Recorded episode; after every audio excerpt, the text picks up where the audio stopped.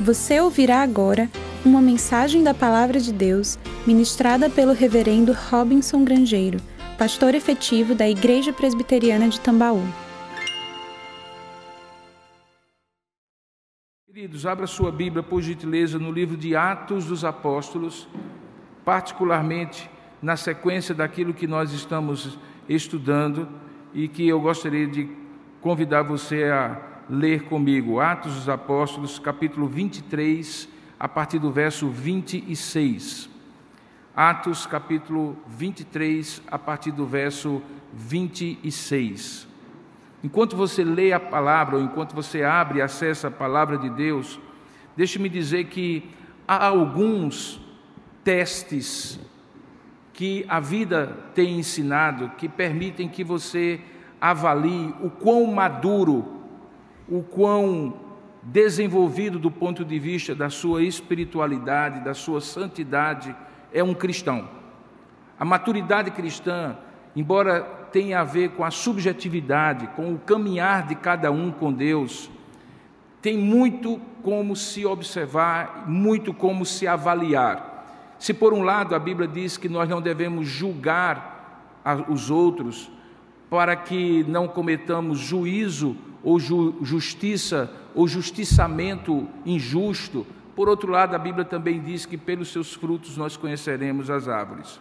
De modo que há algumas maneiras de você testar a si mesmo e de você observar a outros o quão maduro é alguém que se diz cristão.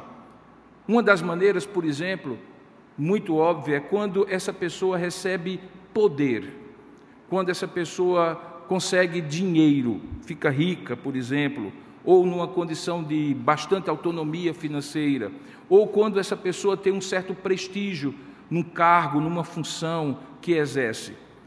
Se essa pessoa, ao invés de se tornar naturalmente soberbo, de se tornar naturalmente autossuficiente, essa pessoa permanece humilde, essa pessoa permanece simples, com o espírito de servo de Jesus Cristo, eis aí um sinal de maturidade. Porque, como todos nós sabemos, se você quer testar um homem, dê a ele poder, prestígio, dinheiro.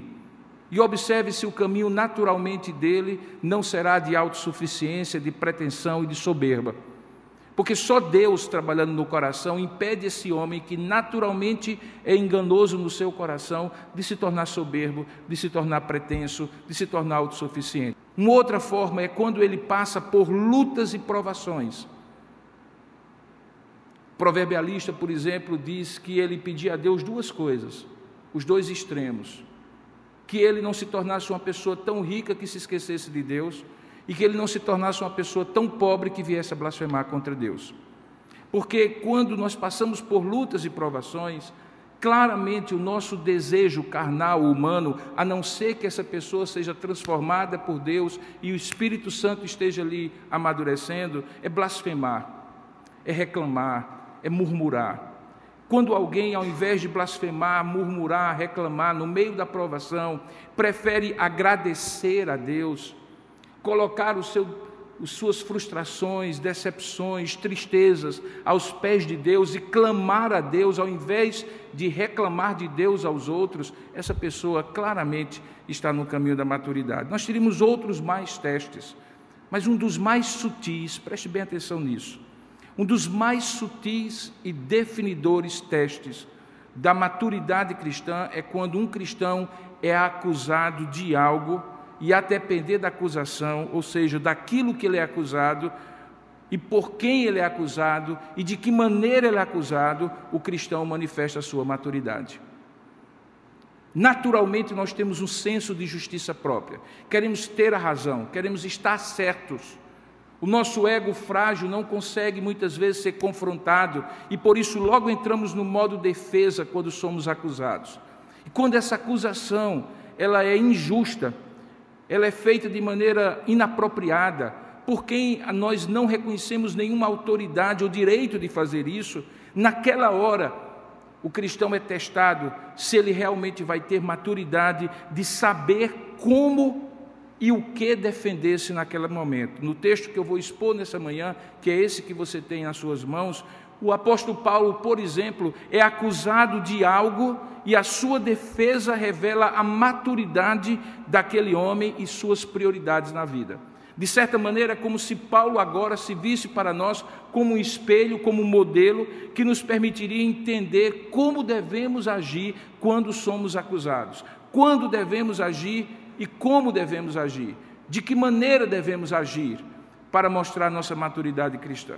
Leia comigo, portanto, Atos capítulo 23, a partir do verso 26. Eu gostaria que você acompanhasse comigo Atos capítulo 23, a partir do verso 26 em diante, diz assim a palavra de Deus. Cláudio Lisas ao excelentíssimo governador Félix Saúde. Continua o texto naquela carta que ele estava escrevendo. Este homem, se referindo a Paulo, foi preso pelos judeus e estava prestes a ser morto por eles. Quando eu, Sobrevindo com a guarda, o livrei por saber que ele era romano, cidadão romano. Querendo certificar-me do motivo por que o acusavam, eu o fiz descer ao sinédrio deles. Verifiquei ser ele acusado de coisas referentes à lei que os rege como judeus. Nada, porém, que justificasse morte ou mesmo prisão. Sendo eu informado de que ia haver uma cilada contra o homem, tratei de enviá-lo sem demora, intimando também os acusadores a irem dizer na tua presença o que há contra ele. Que Deus abençoe a sua palavra. Amém. Vamos orar. Ó Deus amado e querido Pai, nós louvamos e bendizemos o teu nome pela oportunidade de te adorar e te bendizer. E te oferecemos neste momento o nosso coração para que a tua palavra possa ser semeada e repousar produzindo frutos.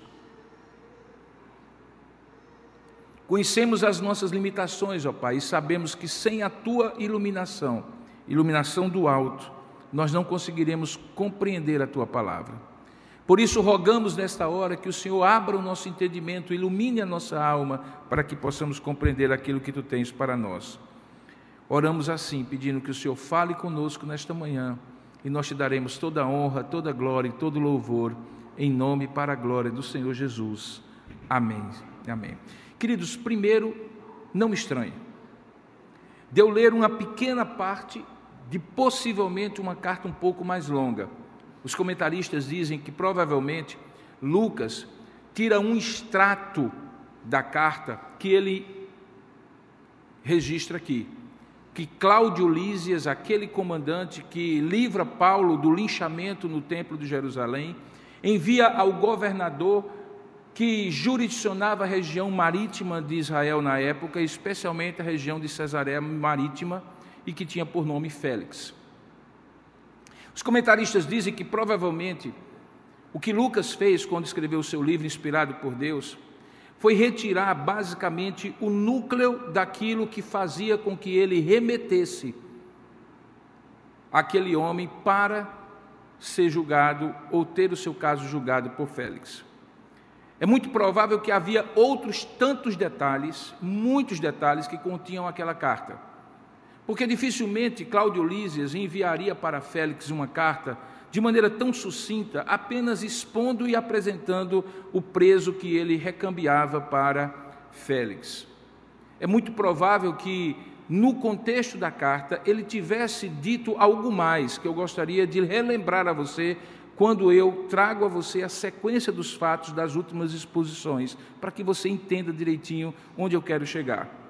Entenda então a sequência dos fatos que acontecem com Paulo até chegar a esse ponto dele precisar ser levado ou ser enviado por Cláudio Lísias para Félix para ser julgado. Primeiro, lembre, Paulo estava voltando de sua terceira viagem missionária, ele chega a Jerusalém, encontra-se com a liderança da igreja ali, conta minuciosamente o que Deus fizera entre os gentios.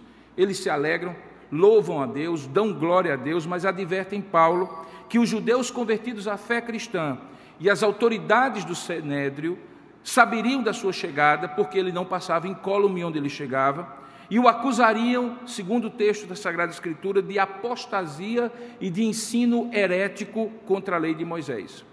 Eles então recomendam a Paulo não dar o mínimo pretexto para a acusação daqueles homens. Então Paulo decide passar por um ritual de purificação típico do Antigo Testamento, judeu como ele era, que durava sete dias, para poder então começar a frequentar o templo e ninguém dizer que ele estava impuro dentro do recinto sagrado. Enquanto estava passando os sete dias, judeus vieram da, da Ásia e, conhecendo o ministério que Paulo tinha feito na primeira, segunda e terceira viagem missionária ali, começaram a acusar Paulo diante do povo. O texto diz que eles alvoroçaram o povo e o prenderam sob a alegação de que justamente Paulo ensinava todos a serem contra a lei e contra o templo e também de ter introduzido gregos no lugar recinto restrito a judeus homens. Eles se referiam a Trófimo, que na verdade tinha sido purificado, circuncidado e, portanto, podia participar daquela cerimônia. Eles então levantam toda a cidade, criam um alvoroço, Jerusalém entra em convulsão, o arrastam para fora do templo e o prendem. Chega então o comandante romano que escreve essa carta, chamado Cláudio Lísias. Ele era comandante da tropa aquartelada na Fortaleza Antônia. A Fortaleza Antônia ficava conjugada ao templo. Como ainda hoje, você, quando vai na esplanada do templo, você vê soldados israelenses no perímetro que guardam aquele lugar que talvez seja o lugar mais conturbado do, do, do globo terrestre, onde judeus e eventualmente muçulmanos entram com conflitos constantes. Havia uma tropa romana aquartelada ali, sob o comando de Cláudio Lísias. Ele toma a custódia de, de Paulo para si e intervém para que Paulo não seja morto. Ao tomar a custódia, a custódia para si, ele ouve de Paulo que gostaria, o apóstolo, de dar uma palavra para o povo e esclarecer aquela confusão toda. Ele pede isso a Cláudio Lísias em grego. Cláudio Lísias fica impressionado, mas quando passa a palavra para Paulo e ele das escadas da fortaleza Antônia se dirige ao povo, ele percebe que Paulo não está mais falando em grego, está falando em hebraico. Assim como ele havia dito para Cláudio que era judeu, fariseu, fiel à religião dos seus pais, dos seus antepassados, agora fica claro, porque ele discursa em hebraico, identifica-se como judeu, zeloso da cidade de Tarso, na Cilícia, discípulo do grande rabino Gamaliel, conta a sua própria história, como nós vimos em exposições anteriores, de como ele saiu de Jerusalém para Damasco para perseguir aos cristãos, conta como Jesus lhe apareceu, como Jesus o transformou e como Jesus o chamou para pregar o evangelho da graça aos gentios. Quando ele fala pregar o evangelho aos gentios, nesse ponto do discurso, a multidão irrompe e começa a pedir para ele ser morto. Lembre que no contexto judaico, povo da aliança, o povo escolhido, imaginar que Deus teria enviado um apóstolo especificamente para pregar aos gentios, que eles chamavam de cães, ímpios, infiéis, era algo absurdo. Eles se levantam então, pedem para Paulo ser morto, e naquele momento, novamente, Cláudio Lísias intervém, recolhe Paulo à fortaleza e determina que, sob açoites, o interroguem, afinal de contas, para saber o motivo daquela reação tão virulenta do povo contra ele. Na hora em que os soldados vão amarrá-lo para açoitá-lo, Paulo diz assim: é lícito fazer isso com o cidadão romano? Os soldados tomam um susto, voltam para o comandante e dizem: O que é que você vai fazer? Esse homem é cidadão romano ele tem direito ao devido processo legal, ele não pode ser açoitado sem ser condenado. O comandante vai, procura Paulo, toma conhecimento e, quando percebe, manda soltar Paulo e convoca os principais sacerdotes e o sinédrio para que no outro dia eles tenham uma oitiva com Paulo e resolvam o problema diante daquele tribunal religioso. Como eu disse em outros momentos, o que Paulo passa nesse processo é muito parecido com o que Jesus passa no seu processo de acusação e condenação. Ele se apresenta em alguns momentos a tribunais religiosos, ele se apresenta em alguns momentos a tribunais romanos. E aí, no dia seguinte, diante do sinédrio, Paulo se apresenta. Quando ele começa a falar, alegando que tem uma vida íntegra diante de Deus até aquele dia, o sumo sacerdote manda o pessoal bater na cara de Paulo e dá um murro na cara de Paulo dá um tapa na cara e na boca de Paulo. Paulo, tomado impulsivamente, reage e acusa o sumo sacerdote, chamando ele de parede branqueada, de hipócrita, por descumprir a lei, mesmo tendo a obrigação de cumpri-la e de ensinar os outros a cumprir. Paulo é repreendido, reconhece o erro de falar mal da autoridade mas resolve naquele momento entrar por uma linha de estratégia de defesa, de colocar um momento de divisão naquela assembleia de religiosos do Sinédrio, que era formada por saduceus e por fariseus. E qual era a maneira de Paulo colocar isso? É porque os saduceus, que apesar de ser judeus, eram materialistas no sentido de não crerem em anjos, não crerem em espíritos, não crerem em ressurreição dos mortos, muitas vezes estavam no Sinédrio muito mais pelo seu poder político e aristocrático. Paulo diz então o seguinte: Eu estou sendo acusado aqui por causa da ressurreição e da esperança da ressurreição dos mortos. Quando ele toca nesse assunto, a assembleia explode, eles se dividem e aquela celeuma entre eles que se instala cresce exponencialmente, a ponto do comandante, que provavelmente estava ali, intervir de novo, pela terceira vez, e chamar para si pela terceira vez a custódia de Paulo. Paulo então é preso novamente muito mais para a segurança dele do que porque tinha sido condenado. Na noite daquele dia, a Bíblia conta que Deus aparece para Paulo. Não diz como, se numa visão, no sonho, mas que Deus aparece para Paulo. E quando Deus aparece para Paulo, Deus o encoraja para que ele suporte aquele momento difícil e avisa: Paulo, do mesmo modo como você está sendo testemunha minha aqui, você vai ser lá em Roma, capital do império. E aí Paulo tem certeza absoluta que passaria por aquele tribunal, mas teria que ir a Roma. Na manhã seguinte, 40 homens judeus entram em conspiração para matar Paulo. O plano vaza, chega ao conhecimento do apóstolo e, por sua vez, do comandante Cláudio Lísias.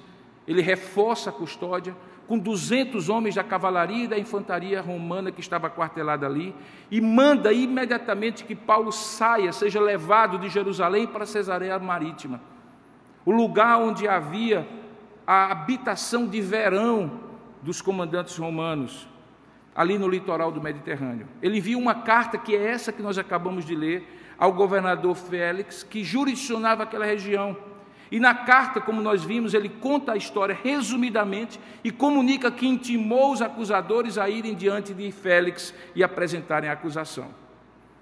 Fez mais ou menos um jogo de Herodes com Pilatos, Pilatos com Herodes e assim por diante.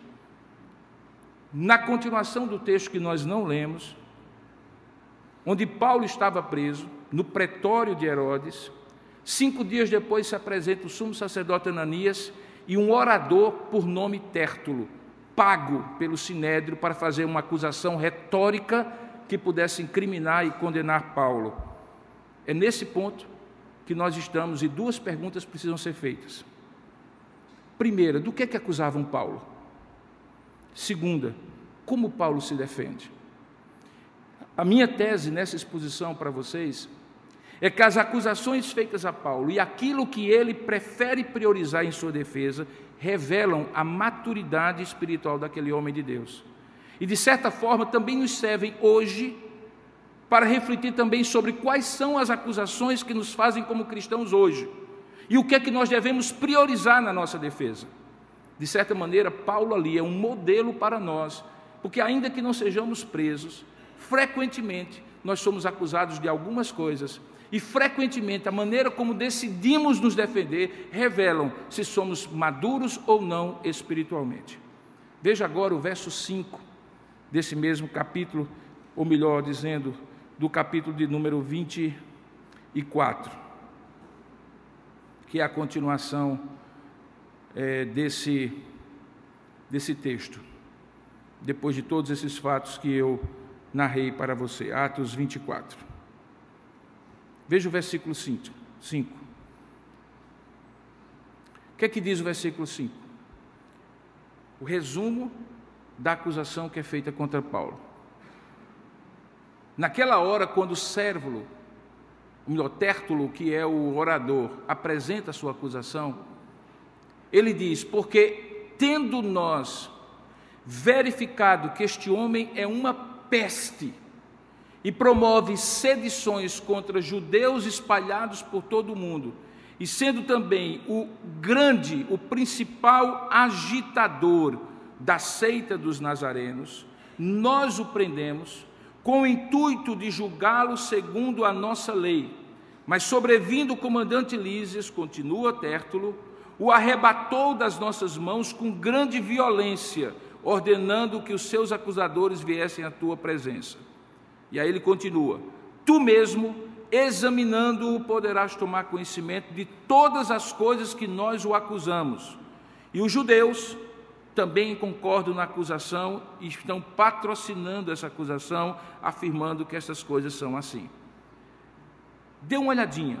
Paulo é supostamente acusado de ser algo e supostamente acusado de fazer algo que definitivamente ele não era. É dito no texto, especialmente nesse versículo 11, versículo 5, que ele é uma peste. A palavra que é usada aqui é muito curiosa, porque é uma palavra usada para um bichinho, muito comum naqueles lugares do Oriente Médio, que nós conhecemos como uma espécie é, parecida nossa, que é a traça. Você já viu como é que a traça trabalha?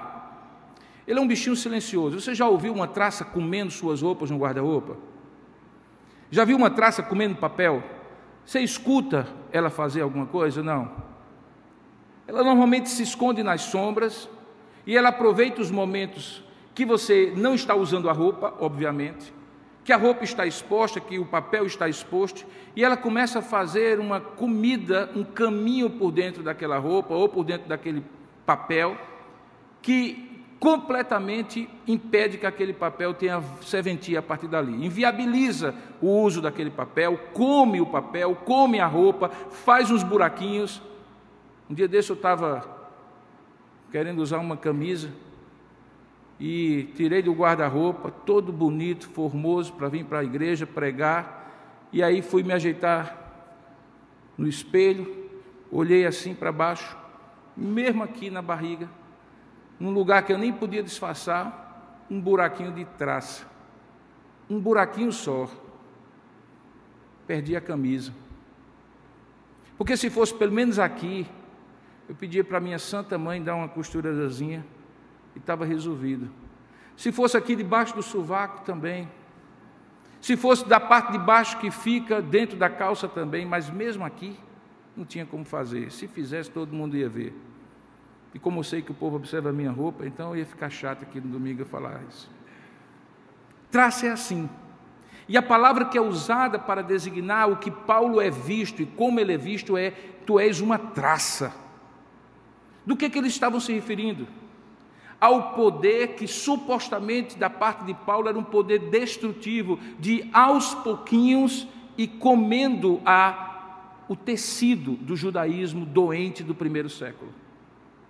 É como se eles entendessem que Paulo estava fazendo o trabalho de formiguinha, uma outra expressão que nós conhecemos, para aos pouquinhos destruir a identidade judaica. Tanto é que ele diz que ele também é o principal agitador da seita dos nazarenos, se referindo à fé cristã que Paulo pregava.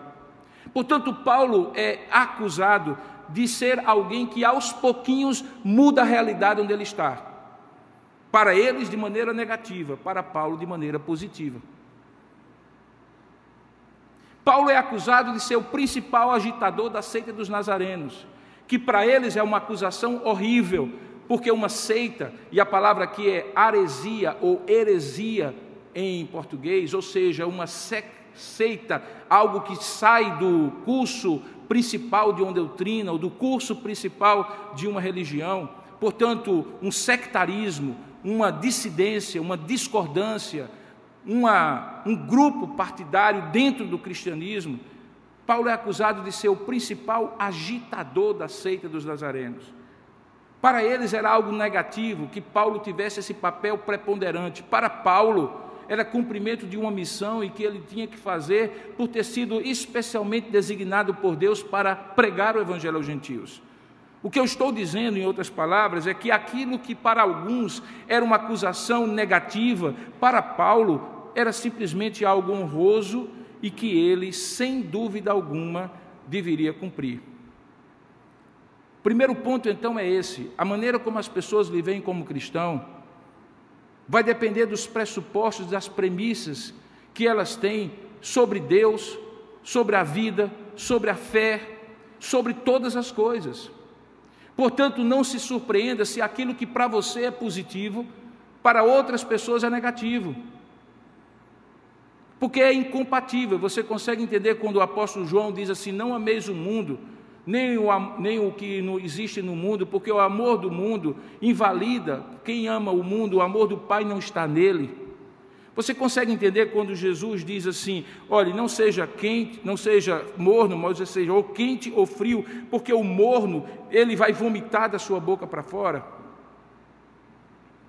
Você consegue entender quando Jesus diz assim: olha, se fizeram isso a mim, que sou o mestre, quanto mais eles farão a vocês que são os discípulos. Se eles fizeram a mim, que sou o Senhor, quanto mais farão a vocês que são servos.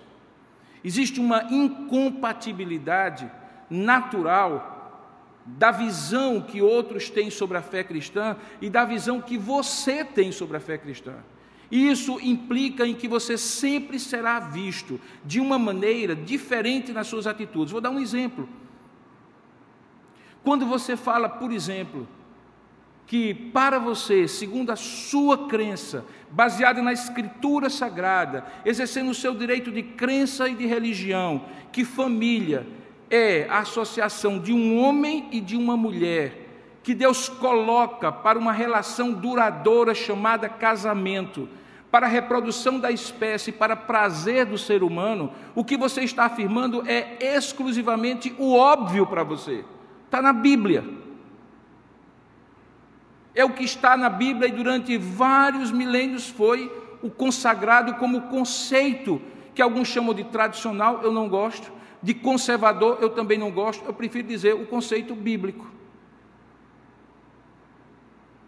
Se hoje, no entanto, você diz isso, baseado em outras premissas e em outros pressupostos, isso pode lhe render alguns rótulos que você conhece muito bem. Para Paulo, ele estava cumprindo a sua missão.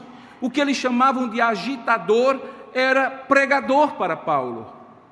O que eles chamavam de peste era o poder de aos pouquinhos fazer uma transformação de coração em coração, como o próprio evangelho, que é o poder de Deus para a salvação de todo aquele que crê, primeiro do judeu, também do grego. O meu ponto é: a acusação não é falsa, porque ela não é verdadeira do ponto de vista de quem acusa. Para quem acusa, é absolutamente verdadeira. Ela é falsa porque não se coaduna com aquilo que você tem como confessionalidade e cosmovisão, a maneira como você vê o mundo. Porque nós estamos falando sim de dois sistemas de ver o mundo completamente opostos. E nunca haverá compatibilidade entre eles. A grande questão é como é que eu respondo acerca disso. Porque essa questão ela sempre existiu e ela sempre existirá, mas basicamente aqui levou Paulo para a prisão. Do que é que Paulo então não é acusado, isso aqui é o que me interessa. Porque que ele foi acusado de ser interpretado como um agitador e como uma peste, alguém que fazia uma sedição contra Roma e que agitava aquela população contra César, o que era muito capcioso e muito é, é assim é, interessante para os seus acusadores, porque colocaria Roma contra o apóstolo, coisa que Paulo nunca quis entrar nessa questão, porque Paulo sempre focou no evangelho e não no, no, em destronar César.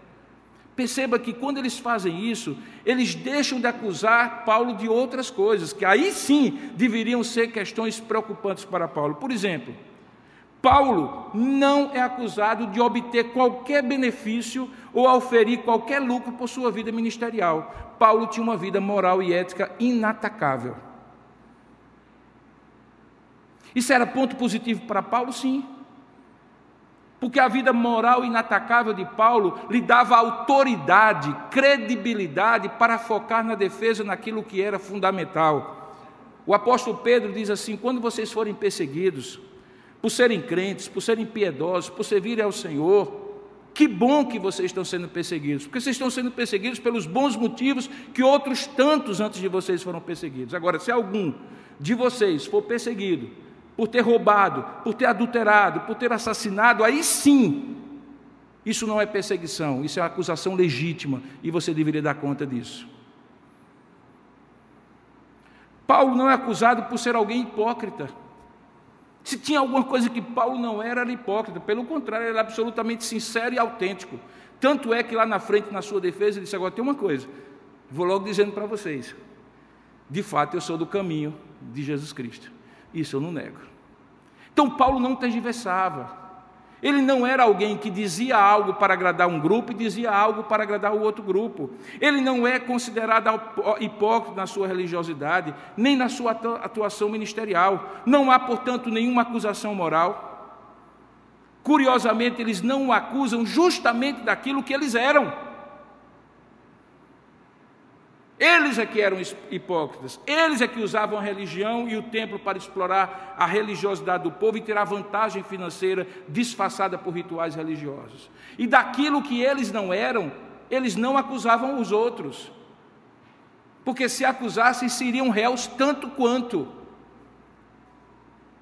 Quando a gente escuta aquele ditado que quem disso usa, disso cuida, não é no sentido apenas de já inferir que os outros são como você é, mas é no sentido de também cuidar do próprio rabo, por saber que se for olhar para o rabo do outro, tendo o seu rabo preso, não poderá acusá-lo. Paulo não é alguém de rabo preso. Não tem uma única acusação feita contra Paulo em todo o Novo Testamento que implique em falsidade moral, questões éticas exploração da boa vontade e da boa fé dos outros, exploração da igreja. E isso dá credibilidade para que ele foque na sua defesa de maneira mais clara. Isso tem uma aplicação muito óbvia para mim, meu irmão. Grande parte da falta de credibilidade de alguns que hoje se colocam como líderes de uma posição conservadora na sociedade, defendendo princípios justos e legítimos, é porque ao lado dessas defesas existe uma série de acusações contra estas pessoas de serem exatamente aquilo contrário ao que Paulo era. Por isso que eu digo, eles não me representam. É preciso separar alhos de bugalhos. O nosso fundamento é a palavra. E porque o fundamento é a palavra, aqueles que são modelos de conservadorismo, seja esse o termo que você usa, de tradicionalismo, seja esse o termo que você usa, ou de vinculação com a palavra de Deus como regra de fé e prática, precisam ser não apenas naquilo que falam, mas naquilo que vivem, na história de vida que têm. Senão eles não terão condição de ser cridos e respeitados como Paulo foi crido e respeitado em todas as suas defesas. Ninguém nunca levantou para Paulo uma acusação moral que o inviabilizasse, que o fizesse baixar a cabeça, que o fizesse contar uma história, que o fizesse dizer assim: é, mas preste bem atenção, não é bem assim. Não, Paulo não precisava dizer não é bem assim. Ele era exatamente aquilo que ele era. Portanto, é preciso que eu e você, também como cristãos, sejamos pessoas que sejam capazes de dizer aquelas verdades que precisam ser ditas, mas amparadas por um comportamento moral e ético que ampare aquilo que nós estamos falando, para não sermos descredibilizados naquilo que nós dizemos, porque falar é fácil, viver é difícil. Porque colocar regras para os outros é fácil, viver segundo as próprias regras é muito difícil. Ser severo com os outros, e sendo leniente consigo mesmo é muito fácil. Mas a Bíblia diz que o juízo de Deus deve começar da própria casa de Deus, do próprio cristão que é sal da terra e luz do mundo. Quando eu perco tempo me justificando nas acusações de ordem moral que eventualmente fazem contra mim, ou contra você, ou contra a igreja de Cristo, eu perco o poder de dizer as verdades daquilo que precisa ser realmente defendido que é o Evangelho e os princípios da palavra de Deus. Veja que há um outro grupo de acusações aqui, de que Paulo praticava desordem pública e sedição. E isso é que era a falsidade daquela acusação, porque acusar Paulo diante de uma autoridade romana, de um suposto crime, de liderar uma seita, é uma acusação política no campo do direito à crença e no exercício da religião que Paulo tinha. Qual era o pecado então se houvesse essa seita dos nazarenos? Nenhuma. Qual era o pecado que haveria, inclusive, diante do direito romano, se aquela religião fosse aceita como legítima, como os romanos naturalmente aceitavam? Qual era o problema? Nenhum, desde que junto com esse aspecto religioso, não houvesse o aspecto político de tentar uma sublevação do Estado romano. Paulo liderava uma seita, se assim pudesse ser compreendida, uma seita religiosa, que ele tinha direito. E o cristianismo, sim, foi no início uma seita religiosa. Não era uma, uma religião dominante, não era uma religião de grandes números de pessoas, começou com pessoas muito simples, aos poucos foi alcançando camadas da sociedade que deram para ele a credibilidade. Era natural que ele fosse visto como uma seita, mas não havia problema nenhum. Dentro do, da liberdade de crença e de religião que o império propugnava, consagrou no direito romano e também que nos dias de hoje nós temos, se um grupo de pessoas, quatro ou cinco, resolverem sair da igreja presbiteriana e abrir uma igreja do outro lado e darem um nome do que for, elas estão, embora teologicamente e doutrinariamente questionáveis, mas elas estão no direito, cidadão, de serem o que são e fazerem o que são, porque assim existe na Constituição, como havia no direito romano na época. O problema e a sutileza, a capciosidade, a maledicência da acusação era que eles colocavam que eles estavam usando a religião para sublevar o Estado romano. Eles acusam Paulo de ser uma seita que tinha sedição. Olha a acusação que ele diz assim: olha, ele é um, uma peste que promove sedições. E isso era um crime contra a ordem do império. E é nesse ponto que Paulo nem mesmo se defende. Como você vai ver na palavra que ele diz depois, ele desconsidera isso porque nunca foi esse o propósito dele. Ele não perde foco sobre esse aspecto. O foco que Paulo tem é o foco de aquilo que era essencial na sua defesa. E o que é que era essencial na sua defesa? É o que está no verso 11 em diante. O que é que Paulo diz? Depois de saudar Félix, fazer uma saudação tradicional, que fazia parte do rito, excelentíssimo Félix e assim por diante, Paulo afirma que aquilo que estava sendo acusação contra ele não podia ser verificado, primeiramente, porque não tinha uma linha de tempo suficiente para provar uma conduta repreensível por um longo período de tempo. Se eles não estavam acusando Paulo de uma coisa pontual, de um crime pontual, com tempo e lugar específicos, mas de uma conduta contínua, Paulo diz: como é que pode ser isso eu estou apenas 12 dias e sete dias dos 12, portanto, grande parte do tempo eu fiquei recluso no, no, no voto que eu fiz? Como é que em 12 dias fui eu que fiz toda essa confusão em Jerusalém? Como é que em 12 dias fui eu que promovi tudo isso? E diz mais, Paulo diz assim: visto poderes verificar que não há mais de 12 dias desde que subi a Jerusalém para adorar, ele continua no verso 12 dizendo o seguinte: E durante esse período não me acharam no templo discutindo com ninguém, nem tampouco amotinando o povo, seja nas sinagogas ou nas ruas da cidade. Portanto, essas acusações são falsas e não se consubstanciam com provas. Veja o que, é que ele diz logo no seguinte, no versículo 13: ele diz assim nem te podem provar as acusações que agora fazem contra mim. Tendo dito isso, portanto, eu não vou perder tempo defendendo-me daquilo que não é provado, que não há sequer indício, que é uma questão religiosa que estão levando contra mim.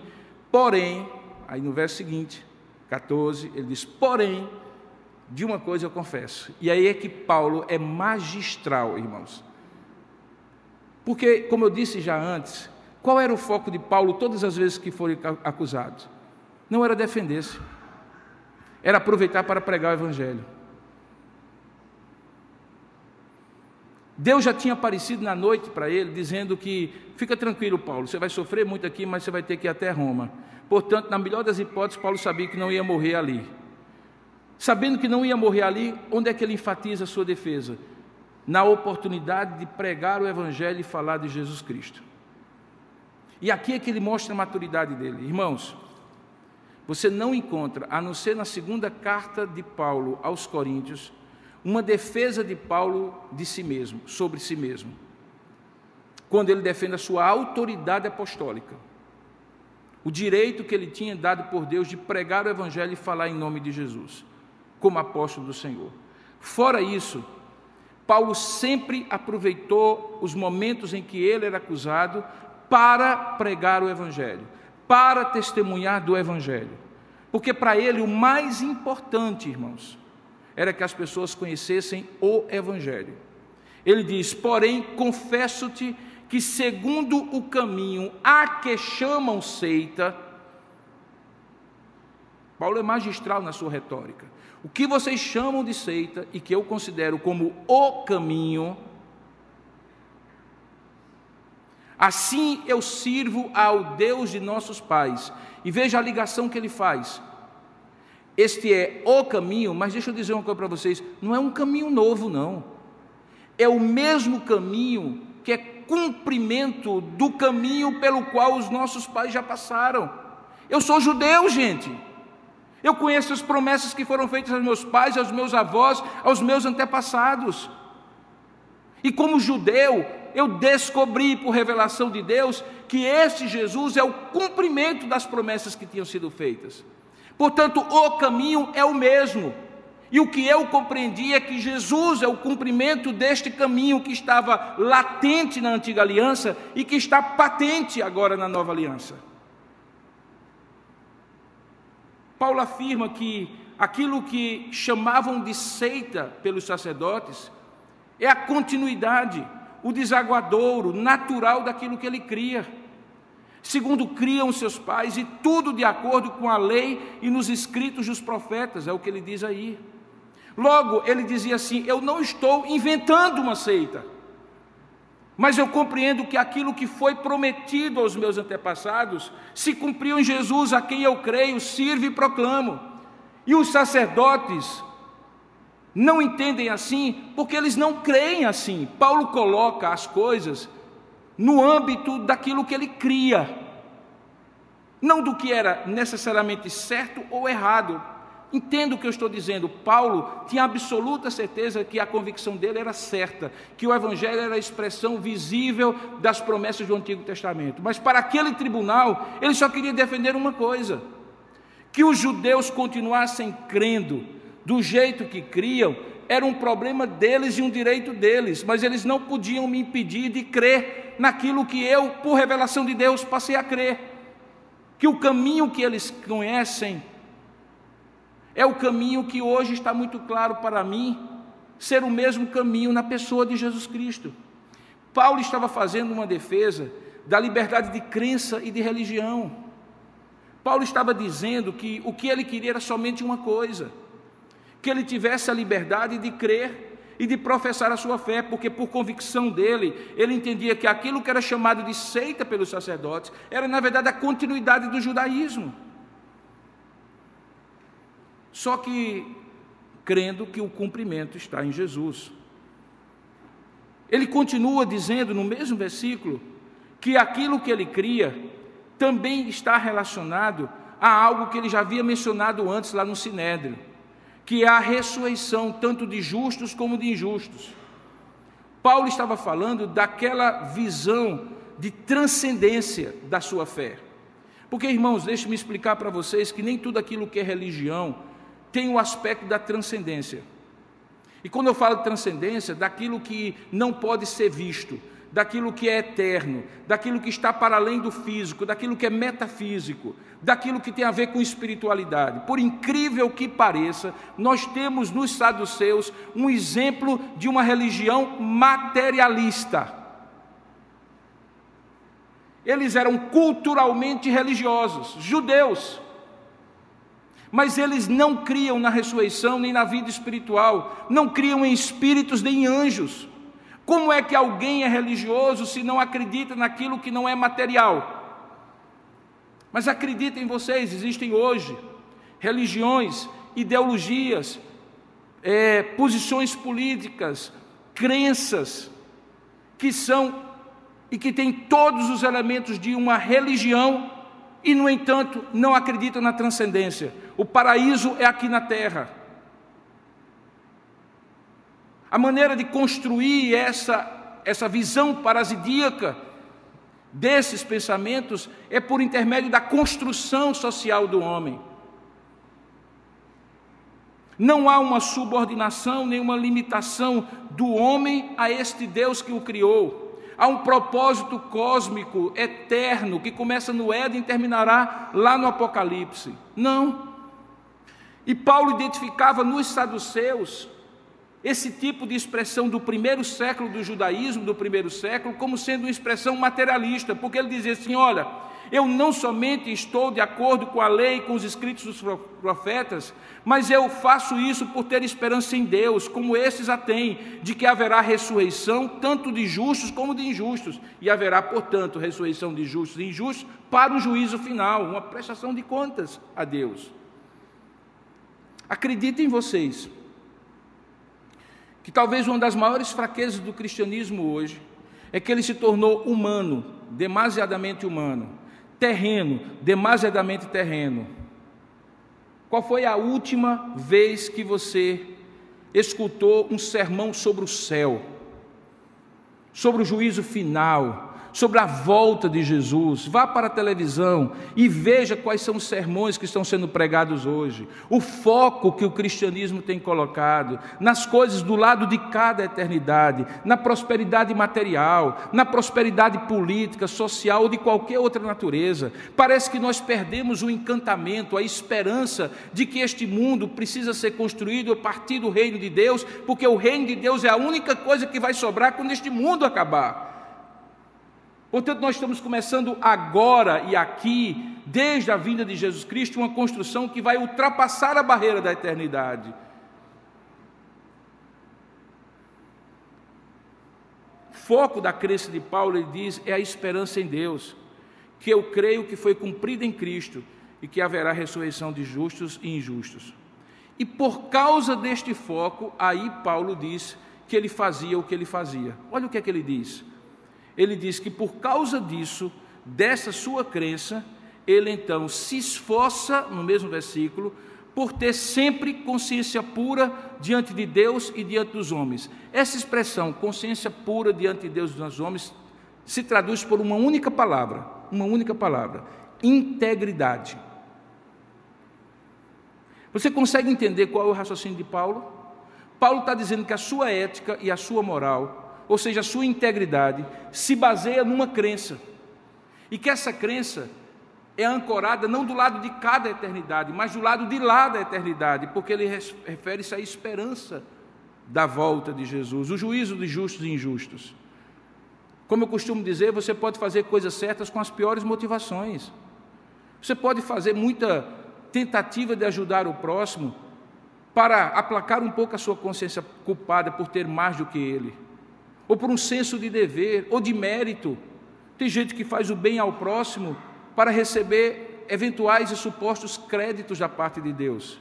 O bem é feito e o próximo é abençoado, mas a pessoa, segundo o próprio Senhor Jesus, não tem nenhuma qualidade, nem oferece nenhum mérito.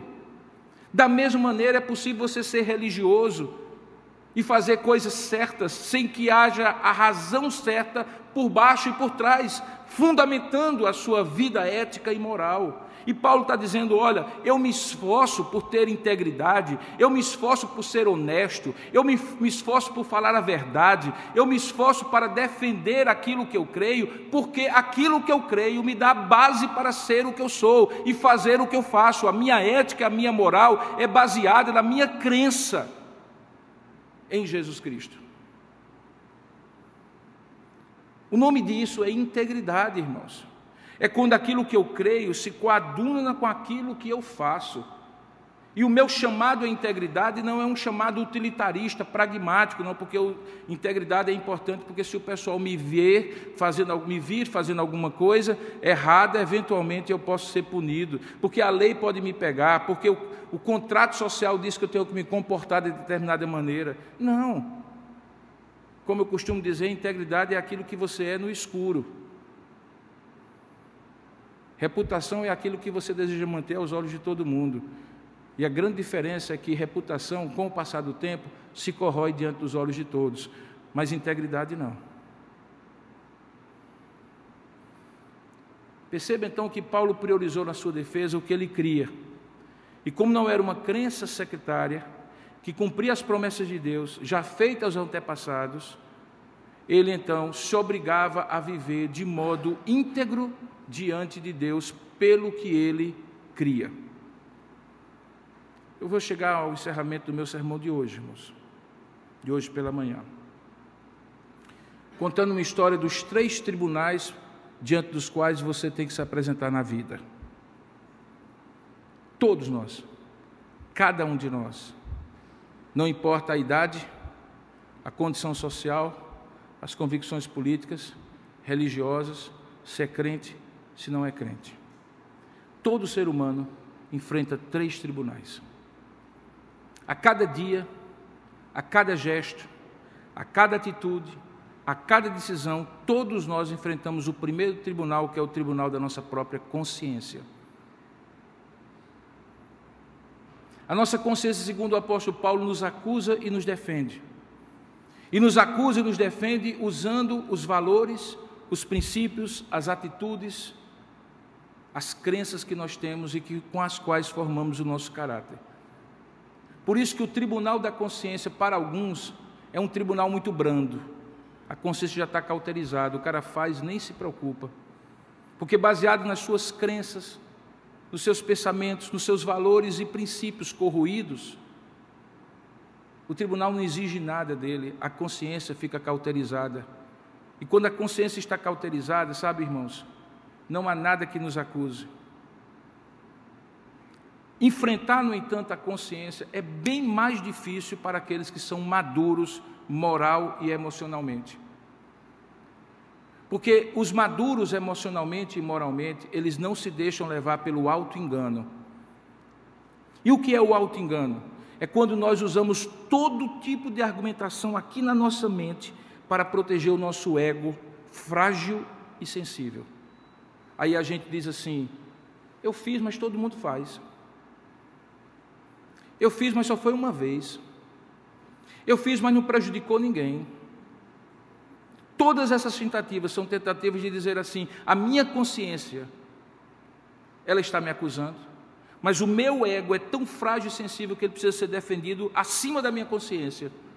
Só quem não faz isso é quem consegue cortar na própria carne por entender que o coração é enganoso e desesperadamente corrupto, que o meu ego precisa ser subordinado a Cristo e, portanto, alguém que não vai para o tribunal da consciência com desculpas já aqui para apresentar a si mesmo, é alguém maduro emocionalmente. Você quer ver um exemplo disso?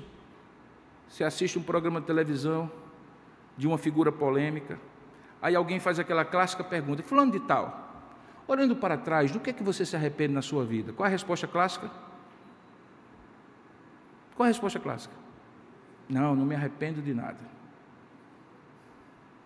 Parece ser muito sofisticado você dizer assim: olha, eu já fiz uma reflexão, não me arrependo de nada. Por mais que você diga assim, o sujeito está fazendo uma autoavaliação realista, porque o que ele está dizendo é que, para o bem ou para o mal, naquela circunstância, ele fez o que melhor ele entendia ser, ele fez o que poderia ser melhor, mas na verdade não é isso, irmão. Ele está olhando para o seu passado, e porque a consciência continua fustigando ele, para lembrar das culpas do passado, ele prefere dizer assim: Eu não me arrependo de nada. Fecha os olhos e coloca debaixo do tapete e ao fechar os olhos e colocar debaixo do tapete, ele não tem que lidar com a culpa que a consciência todo dia instiga ele a ter.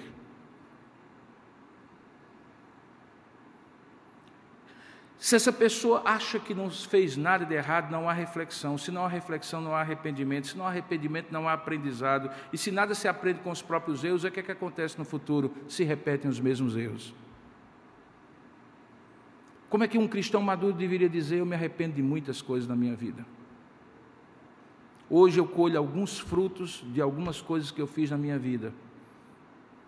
Eu não deveria ter feito isso e fiz eu não deveria ter falado aquilo e falei. Hoje eu sei que eu não deveria ter falado, ter feito aquilo, porque eu fiz uma reflexão, fui sincero e autêntico e íntegro com o tribunal da minha consciência e reconheci que preciso me arrepender sobre isso, e por isso eu aprendi, e porque eu aprendi eu não quero repetir o erro. Isso é moralmente sadio. O que é moralmente doentio é você dizer assim: não me arrependo de nada, porque o tribunal da consciência lhe fustiga tanto que você não consegue subordinar-se a ele e inventa desculpas para justificar suas atitudes. Há um segundo tribunal, que é o tribunal da opinião pública. Eu estou aqui pregando, irmãos, como faço há 35 anos, ordenado, e há pelo menos 40 sem ser ordenado. E todas as vezes que eu me levanto diante dos irmãos para pregar, eu tenho duas atenções que conflitam no meu coração, como todo pregador tem. Eu quero ser fiel ao meu Deus naquilo que Ele colocou no meu coração, porque isso é o que mais importa. Mas eu quero ser útil para vocês. Eu quero abençoar vocês. Eu quero edificar vocês. Eu quero cumprir o meu ministério. Eu quero abençoar e influenciar vocês. E quando eu entro nesse segundo aspecto, eu posso correr um risco muito sutil e perigoso, que é ao invés de eu dizer assim, eu quero ser abençoado, eu dizer assim, eu quero ser querido por vocês. Eu quero edificar vocês e ao mesmo tempo eu quero ser admirado por vocês. Eu quero ser útil para vocês, mas ao mesmo tempo eu quero que vocês me achem isso ou aquilo ou aquilo outro. E todo pregador passa por isso. Porque todos nós estamos diante dos olhos de uma grande multidão chamada público. Você faz isso em casa, você faz isso no colégio, você faz isso no trabalho. Não só sou eu, é você também. Quem aqui acorda de manhãzinha cedo dizendo assim: hoje não importa nada do que pensem de mim, eu vou fazer tudo do jeito que eu quero. Quem quiser me achar bonito, acho. Quem quiser me achar chato, acho. Quem quiser me achar rígido, acho. Quem quiser me achar. Quem aqui começa o dia brigando com a opinião pública? Quem aqui? Nenhum de nós.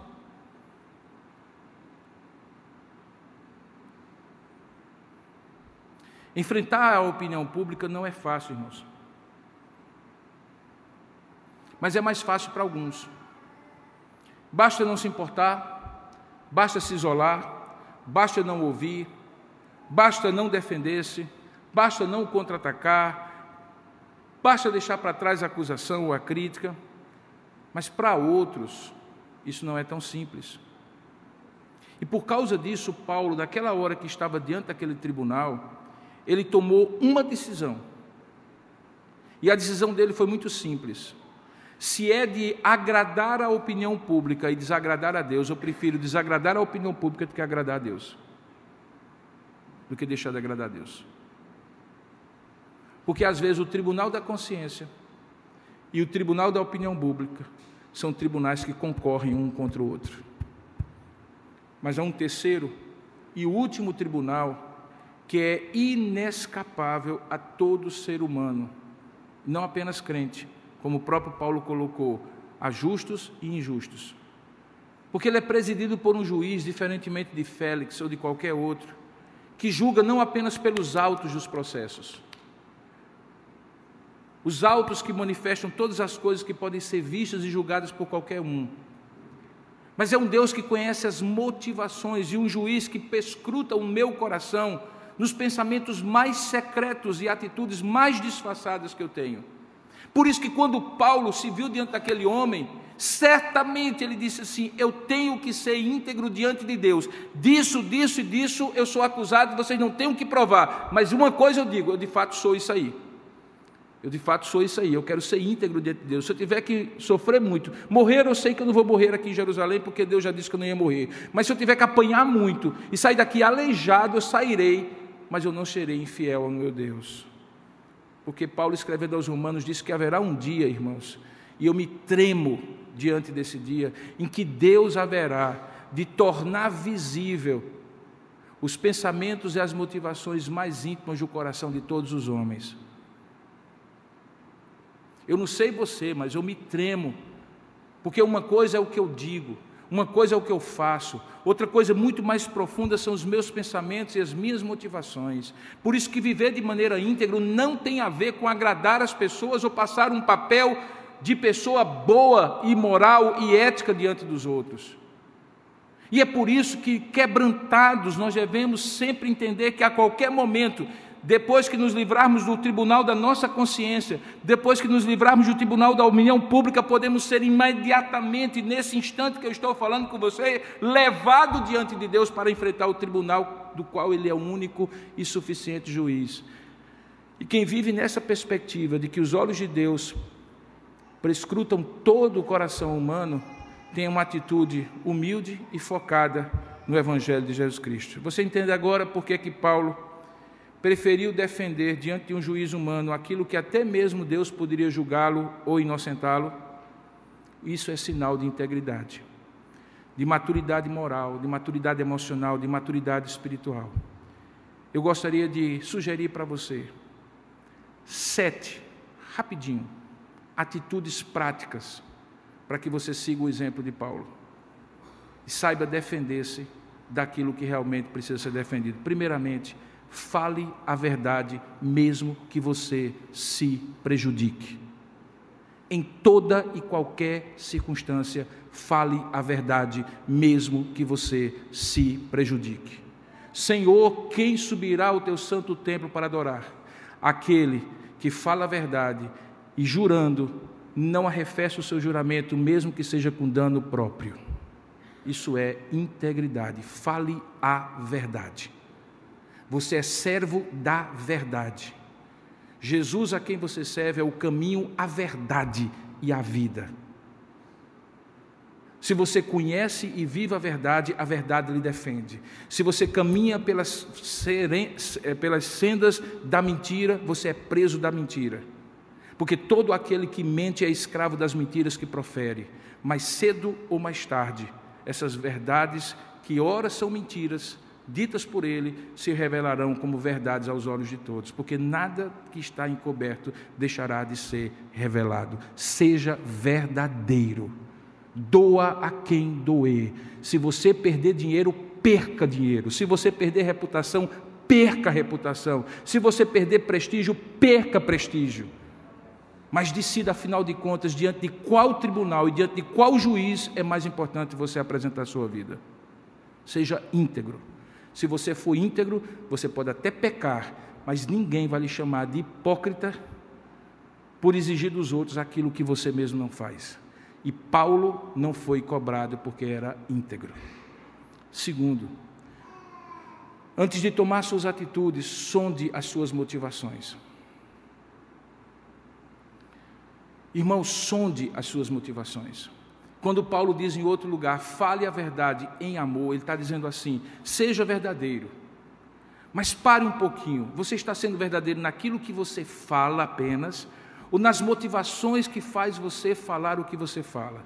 Porque eu posso falar verdades com motivações mentirosas, irmãos. E esse é o grande problema. É que Deus julga as minhas motivações, não aquilo que eu falo. Na psicologia, a gente aprende que as pessoas são muito naturalmente propensas a fazer aquilo que a gente chama de formação reativa. E é tão fácil perceber isso para um olhar mais analítico. A pessoa diz: olha, não é porque eu estou aqui incomodado com o que você está falando, mas eu quero dizer uma coisa para você. Quando a pessoa faz essa formação reativa, significa dizer que ela está realmente preocupada com o que você está falando. Porque ela não precisava fazer esse disclaimer, não precisava fazer essa escusa, Não precisava dar de cara essa explicação para você. Então, se você alguma vez estiver conversando comigo no gabinete, já sabe que eu vou perceber. Não diga, olha, pastor, eu estou aqui, mas não sou eu, é muita gente. Não, é você. É você. Porque essa muita gente não veio me procurar, quem veio me procurar foi você. Não, olha, eu vou dizer uma coisa, eu até gosto da irmã. E, na verdade, não tenho nada contra ela, mas eu tenho que dizer uma coisa para o senhor. Você tem alguma coisa contra a irmã. E a Bíblia diz que você deveria procurar a irmã para falar com ela. Em primeiro lugar, antes de falar da irmã para mim. Sonde suas motivações. Ó, oh, pastor, não é porque eu me acho melhor do que os outros, não, mas eu quero dizer uma coisa: eu não aguento esses crentes da igreja. Não, é porque você se acha melhor do que os outros. Senão, ao invés de você estar falando para mim, você iria para cada irmãozinho desse assim, meu irmão, me desculpe, eu sei que você não vai nem gostar, você pode até ficar intrigado comigo, mas deixa eu dizer uma coisa, à luz da palavra de Deus, esse seu comportamento, olha, não está correto. Perdeu a amizade, perdeu, acabou. Mas você fez o que é certo, porque a sua motivação é certa. Então, sonde as suas motivações antes de dizer as suas palavras. A gente só tem uma boca para falar menos do que a gente ouve, porque tem dois ouvidos. E quando a gente tem a tendência de falar muito sobre tudo e sobre todos, e a gente se torna chibata de Deus, no fundo, no fundo, é porque a gente não sondou as nossas próprias motivações e disse assim: peraí, deixa eu ficar calado, porque eu também tenho as minhas limitações, deixa eu ficar quieto, porque eu também tenho os meus pecados. Eu preciso tratar isso primeiro para ter autoridade de falar com os outros.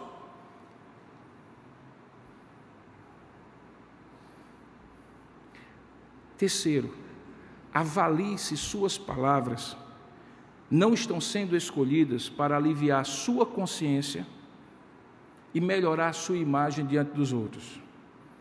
Nesse sentido, os advérbios de modo, eles são terríveis inimigos. Vou te explicar como. Pastor, o senhor mente? Minto. Pastor, o senhor mente? Frequentemente não. Bom, de fato, frequentemente eu não minto, viu? Mas quando eu uso frequentemente não, eu estou dizendo assim, é difícil para mim dizer eu minto. E aí eu uso um advérbio. Ou então, de vez em quando, eu minto. Ou então, quando é necessário, eu minto. Porque existe alguma pessoa aqui que não mente? Que nunca mentiu. Então você pode dizer assim: Eu nunca menti. Não, não existe ninguém. A Bíblia diz que todo homem é mentiroso. Agora, se você faz prática da mentira, é outra coisa. Mas é tão duro para a gente dizer assim: eu minto e preciso corrigir isso. E na verdade eu até minto de um jeito muito sutil que eu aprendi com o passar do tempo eu digo algo que induz a pessoa a entender algo que na verdade não é verdade, sem que eu precise dizer para ela que não é verdade. Entendeu? Não, né? Mas é mais ou menos assim. Só quando existem condições favoráveis, que na verdade são mais importantes do que aquelas condições iniciais, é que eu eventualmente, sempre que for necessário, para um bem maior em relação a um bem menor, eu minto. Que se enrolation desde o começo foi para induzir a pessoa que eu sou muito mais verdadeiro do que eu sou. Avalie se suas palavras não estão sendo escolhidas para enganar e, ao enganar, mentir. Reconheça de imediato a sua culpa, se você for culpado. E se você reconhecer, peça perdão. Não tente se justificar. Não demore. Aquilo é traça. Se você pecou, reconheça o seu pecado, confesse, abandone. A demora de reconhecer pecado faz você procurar explicações e desculpas. E quando você menos espera, você estará mentindo, enganando para sair melhor da história. A Bíblia diz que Deus ama, e essa expressão é belíssima, uma das mais belas dos Salmos. Deus ama a verdade no recôndito da alma. Significa que antes que a palavra saia, a verdade já está instalada no meu coração, e quando a palavra sai, ela sai junto. Reconheça de imediato a sua culpa se você for culpado. Peça perdão, não demore.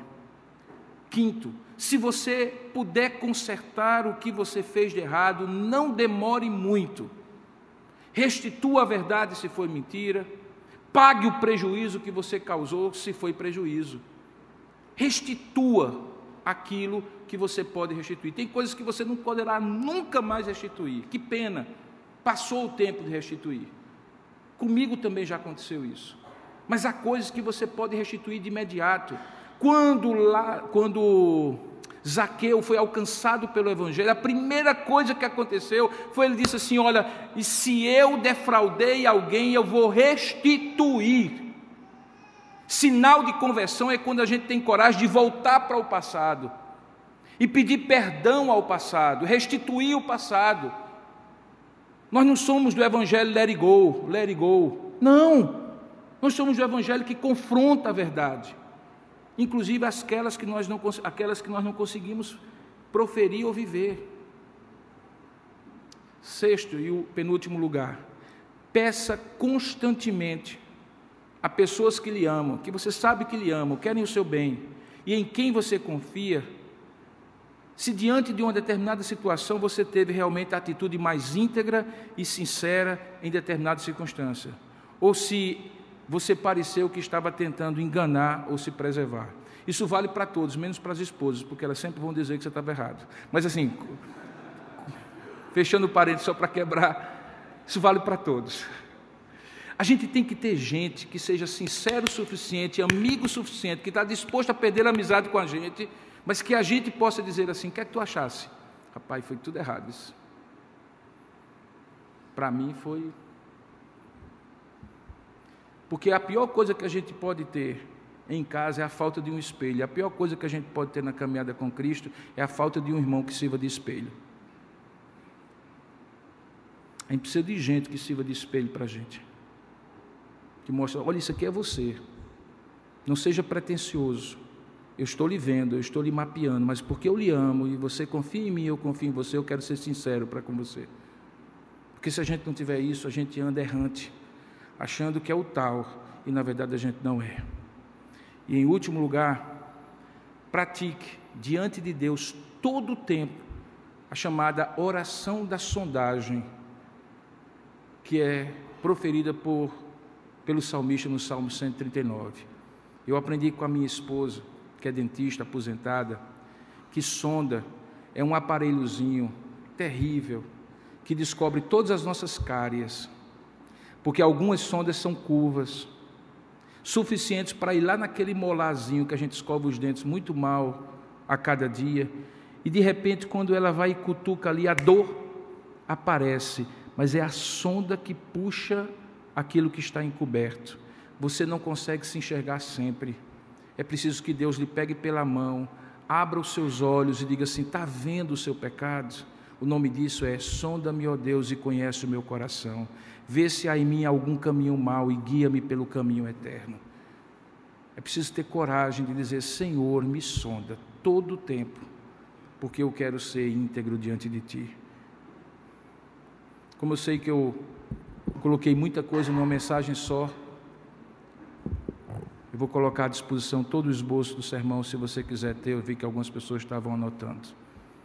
Meu desejo é dizer: Paulo foi esse homem maiúsculo na sua moralidade, porque ele tinha uma criança tão convicta e uma vida tão íntegra com Deus, que mesmo as acusações que faziam a ele não pegavam, porque ele era um homem de Deus. Nós precisamos ser esses homens e essas mulheres de Deus, mesmo falhos e imperfeitos, como todos nós somos, mas não podemos ser não íntegros. É preciso ser íntegro, mesmo sendo imperfeito. Que Deus nos ajude, nos abençoe e tenha misericórdia de nós. Curva a sua cabeça, feche seus olhos, por gentileza, vamos orar juntos. Ó oh Deus, sonda-me e sonda os meus irmãos naquilo que da tua palavra for útil, aplica ao nosso coração, mas não nos deixe em cegueira e em alto engano. Nos ajuda a viver diante de ti para a tua glória. É o que nós oramos em nome de Jesus. Amém, Senhor.